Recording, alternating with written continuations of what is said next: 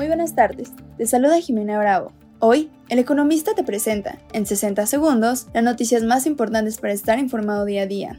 Bienvenidos. Finanzas y dinero.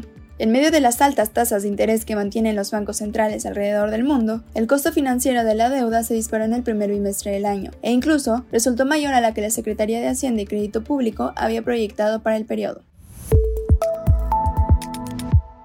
Empresas y negocios. Como no había ocurrido antes, Estados Unidos mantiene consultas con México sobre la posibilidad de iniciar tres paneles de solución de controversias en el marco de un tratado de libre comercio regional.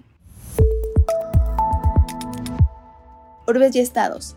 Al cierre del 2022, Chihuahua lideró en calidad laboral a nivel nacional, mientras que Ciudad de México, la economía más grande del país, salió en el semáforo rojo, en el cual se ubican estados con las peores condiciones de trabajo en el país.